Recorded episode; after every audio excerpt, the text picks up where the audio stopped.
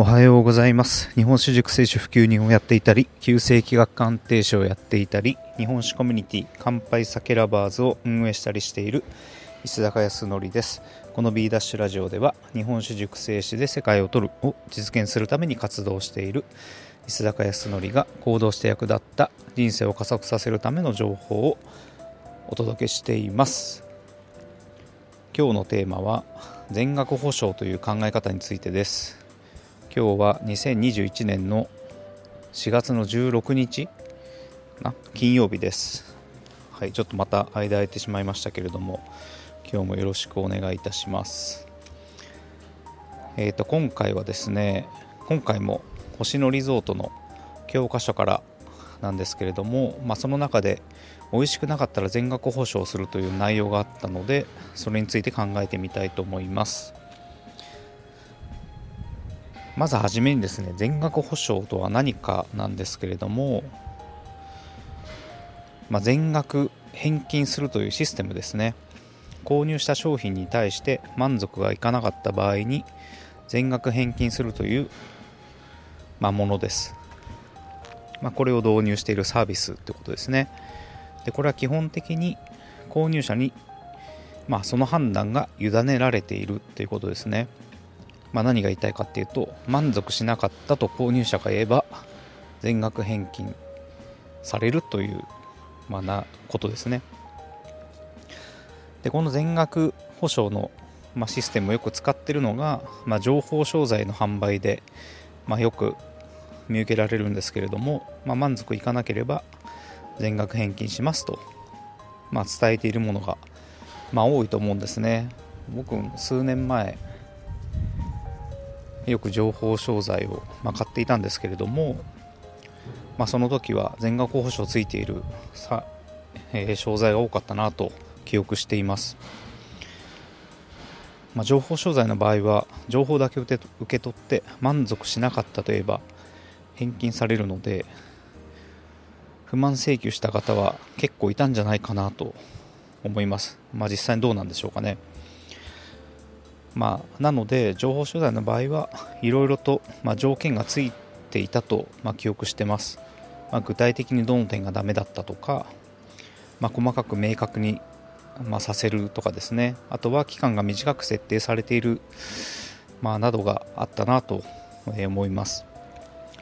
でこの全額返金の販売側のメリットは顧客の購入の後押しをするということになりますよね。まあ、納得できなかったら返金要求すればいいんだと軽い気持ちで、まあ、購入できるという、まあ、点が最大のメリットですよね、まあ、逆に販売側のデメリットは満足しているにもかかわらず返金を要求されることが、まあ、想定されることと、まあ、言えると思います。でこのメリットとデメリットを天秤にかけてメリットの方が大きいならば全額返金を打ち出す決断をすると。まあ、いうことになるということですよね。業種によってリスクが変わってくるのではないかという、まあ、疑問が湧いてくるんですけれども、まあ、僕がよく見た全額保証を打ち出している業種は、まあ、情報商材になるんですけれども、まあ、情報商材は一度作ってしまえばその先特に費用もかかるものではないので、まあ、リスクは発生しづらいと、まあ、言えると思います。で行政書士なども、まあ、免許の申請なので免許が取れなければ費用は発生しませんと、まあ、歌っているケースが多いんですけれども、まあ、これもある意味全額返金の、まあ、システムを使っていると、まあ、言えると思います。まあ、これも工数のリスクはありますが、まあ、それ以外はないですよね。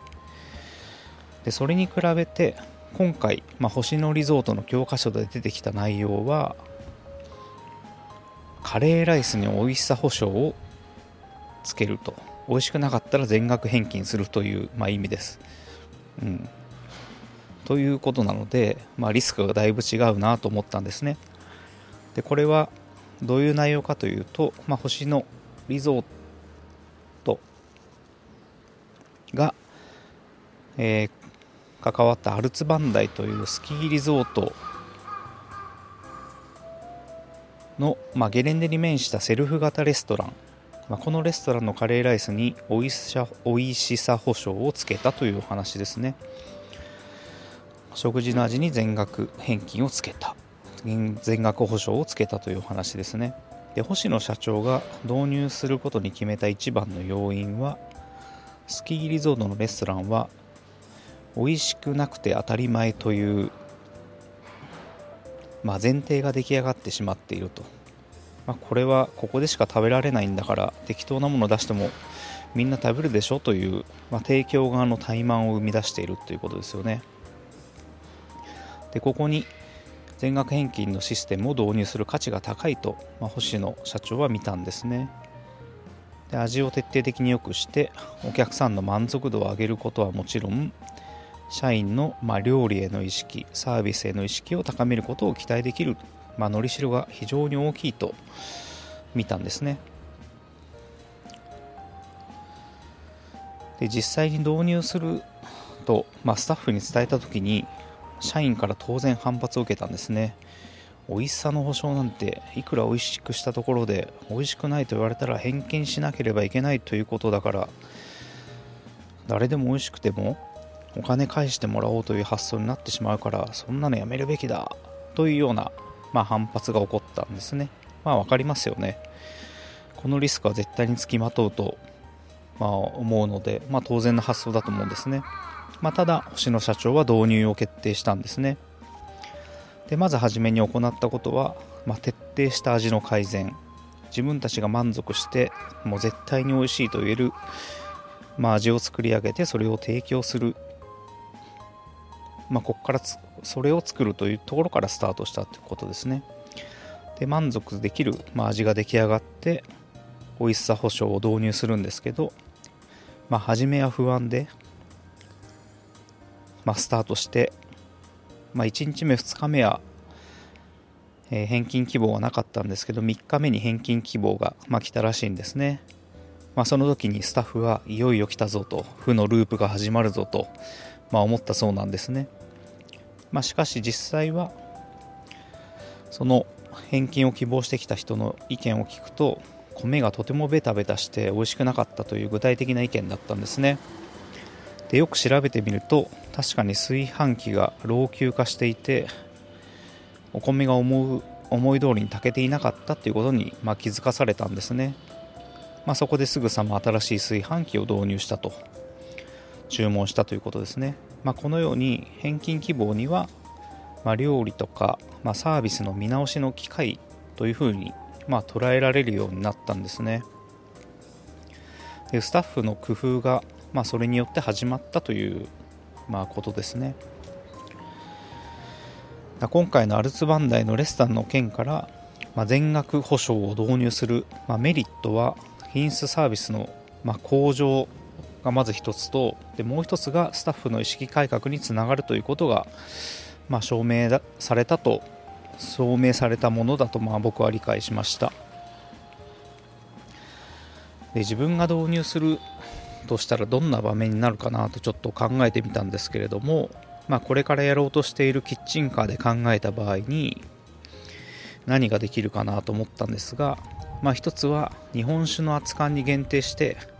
美味しい温度で提供できなかった場合は全額返金すると伝えて勝負してみるのは面白いかなと思いました。実際に熱燗をつける時の、まあ、自分の意識は格段に、まあ、上がると思います、うんまあ、ただ温めてただ出すだけではなくてお酒ごとに、ま適した温度っていうのを毎回しっかりチェックして出していくという、まあ、姿勢に変わると思うんですね。